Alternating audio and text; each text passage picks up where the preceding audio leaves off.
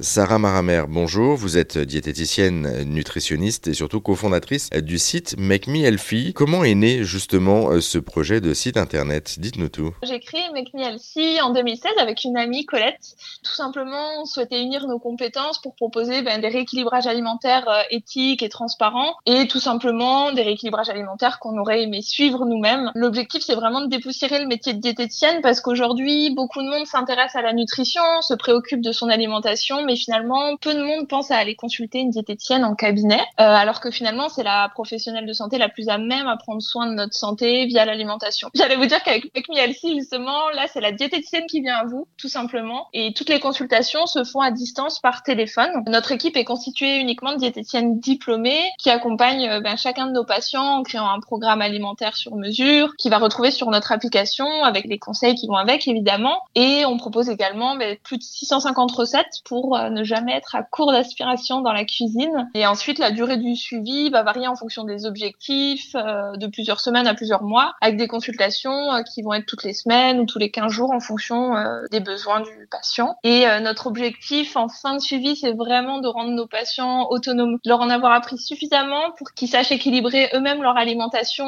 dans toutes les situations finalement. Donc Sarah, vous êtes diététicienne nutritionniste. Est-ce que vous pouvez nous expliquer quelle est la différence entre une nutritionniste d'un côté et une diététicienne de l'autre. Est-ce qu'il y en a une ou pas? Oui, il y en a une. Alors, le titre de diététicienne, il est lié au diplôme du BTS euh, diététique. C'est le seul diplôme qui est reconnu en France. Donc, quand vous retrouvez, par exemple, les diététiciennes en hôpitaux, en clinique, en cabinet, voilà, c'est des diététiciennes qui sont diplômées du BTS diététique. Le titre de nutritionniste seul n'est pas réglementé. Donc, vous pouvez avoir une formation qui a duré trois mois, six mois, un an derrière. Voilà, c'est pas cadré. Et par contre, vous avez le terme de médecin nutritionniste. Là, c'est un médecin qui a fait une spécialité nutrition. Donc, à choisir, il faut vraiment s'orienter soit vers une diététicienne, soit vers un médecin nutritionniste. Mais choisir uniquement nutritionniste, voilà, on, on s'assure pas d'une euh, réelle formation derrière. Et en tant que diététicienne, qu'est-ce que vous entendez par le bien manger? C'est un vaste sujet, mais pour résumer en quelques mots et pour mettre en place les bases, j'allais dire pour tout le monde, je pense que ça part déjà des courses en sélectionnant des produits qui soient bruts, de saison, idéalement bio et locaux, qu'on va cuisiner soi-même pour éviter tous les produits transformés industriels. Dans ce cas, aux courses, on vise euh, différentes catégories d'aliments, donc notamment les fruits, les légumes, des féculents complets, des légumineuses, des protéines végétales et ou animales, des huiles végétales et des oléagineux. Mais à côté de ça, l'équilibre alimentaire, il prend quand même tout son sens lorsque les apports énergétiques et nutritionnels sont adaptés aux besoins. On est tous différents, donc c'est normal qu'on ait des apports différents finalement, parce que de base, voilà, il va avoir le métabolisme de base qui est pas le même pour tout le monde, ça c'est certain, mais il y a également les paramètres comme l'âge, la taille, le poids, le sexe, l'activité